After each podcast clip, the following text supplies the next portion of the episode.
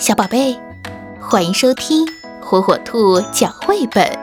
今天，火火兔要给小朋友们讲的绘本故事，名字叫《如果地球被我们吃掉了》。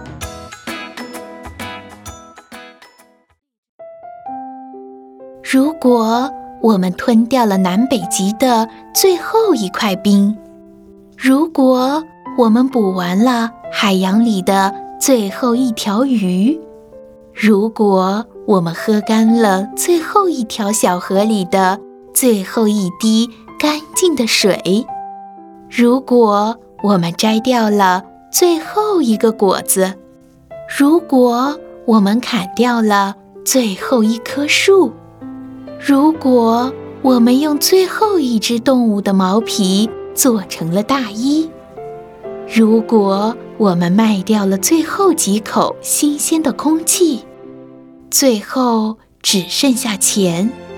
可是钱又不能吃，只剩下金子。可是金子又不能用来呼吸，除非这一天，在地球的某一个角落的某一个洞里，还藏着一个小孩儿。最后一个小孩，怀里抱着数不清的小鸟，口袋里装满了生命的种子。小朋友们，地球不是人类取之不尽、用之不竭的花园，让我们保护地球，善待地球吧。